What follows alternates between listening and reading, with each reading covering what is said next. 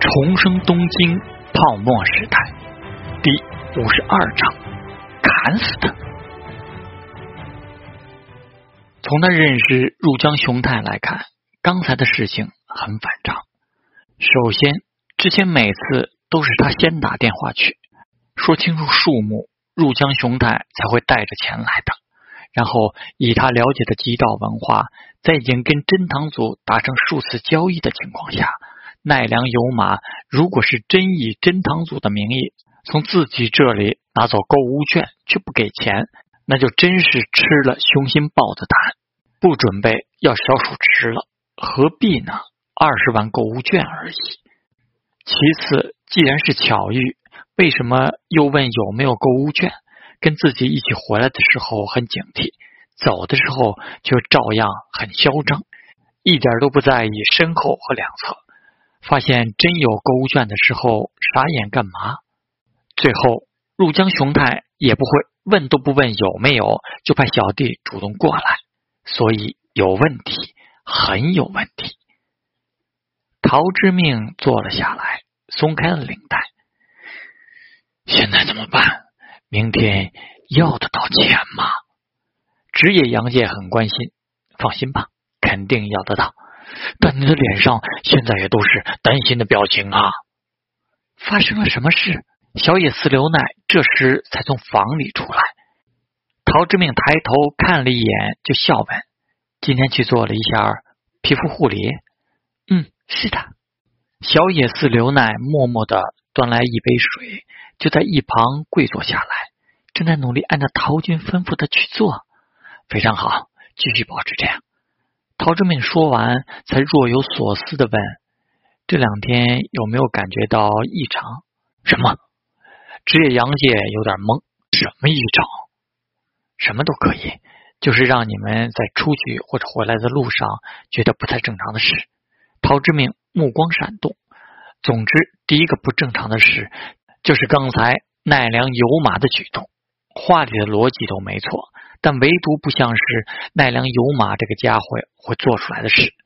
第一次认识的时候，分明只是个容易上头的暴力小伙而已，还能把事情考虑周全。问自己明天什么时候出门，听上去是要在那之前送钱过来，但又不把话挑明，匆匆就走了。中二的说那句保持警惕的时候，还有后来房门口的对话。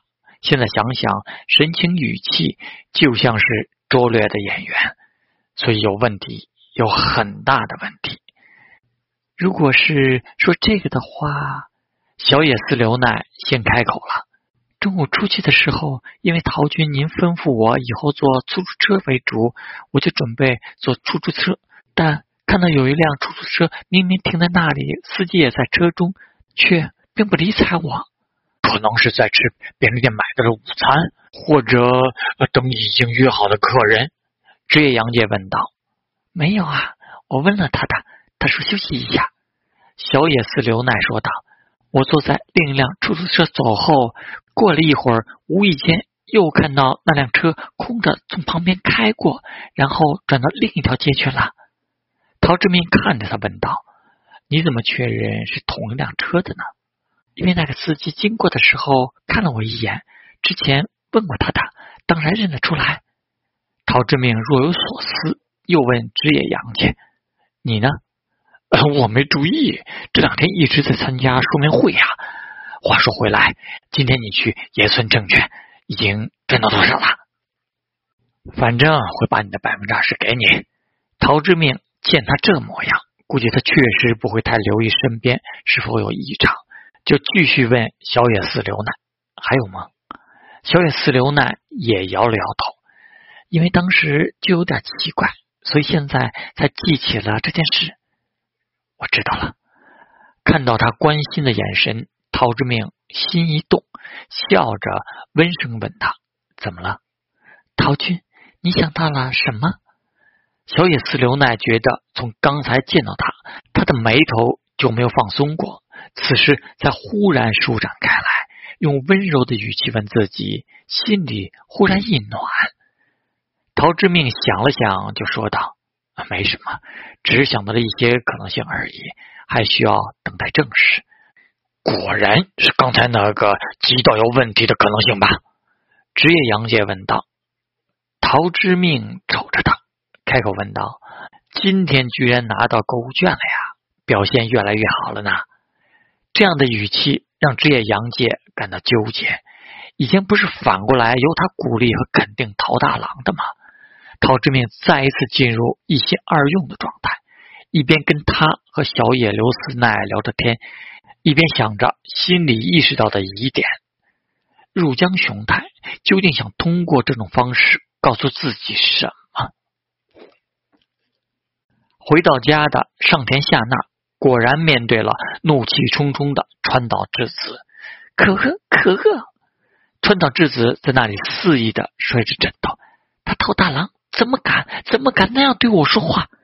明明本来就已经和他分手了。什么报复我？什么缠上他？他算什么？丹娜，这样的人，你为什么还要留下来跟他一起吃饭？上田夏娜看着他，不禁皱起了眉头。难道又很麻烦的再找一个地方吃饭？但他羞辱了我呀！川岛之子咆哮着，而且他羞辱了你呀！开口邀约的人全要你付账，你为什么没有生气？我在门口等了五分钟，五分钟你都没有出来。上田夏娜想了想，说道：“但是我说的没错吧？他确实有变化了，对不对？跟你描述的不一样，所以我有点好奇，他找我究竟是什么事啊？那么他找你究竟是什么事？”川岛之子其实很难想象桃大郎找上上田夏娜会有什么正经事，毕竟他以前。只是个把自己当做全世界的家伙，不会是继续在你面前说我怎么怎么样吧？你跟他说是我的朋友，这下让他找到了发泄的人了。上天夏娜想着陶之命说的话，留意着他的反应，笑了笑说道：“没有，你走之后就没有谈论你了，说的是关于未来的事。他大概要进入野村证券工作了，有点事想请我帮忙。野村证券。”川岛之子呆了呆，陶大郎他能进野村证券这样的大会社？总之他是这么说的。上田夏娜打了个哈欠，本来还觉得他变成了很成熟可靠的样子，我们也许有机会重新在一起的。算我多事了，有点累了，我去洗洗就睡觉。他走出房门，回头偷看了一眼，只见川岛之子脸上阴晴不定。陶大郎那个家伙还真的说中了他的反应，果然关心陶大郎会怎么说他。上田夏娜不禁心里嘀咕起来：难道川岛之子真有自己不了解的另一面？可是等他进了卫生间，脑海里又浮现出陶之命无赖的嘴脸，什么光着上半身在自己面前劈剑，讨厌的家伙！上田夏娜其实更好奇了。姿子不是说这家伙非常木讷，也很怯懦，不敢不说，不敢做事，所以才和他分手的吗？那他胆子怎么那么大，居然就那样抓住自己的手？上天下那赶紧把水放得大大的，用力的擦起手来。下次再敢这样，就砍了他。不过他真的有点厉害啊，怎么就算准自己的反应了？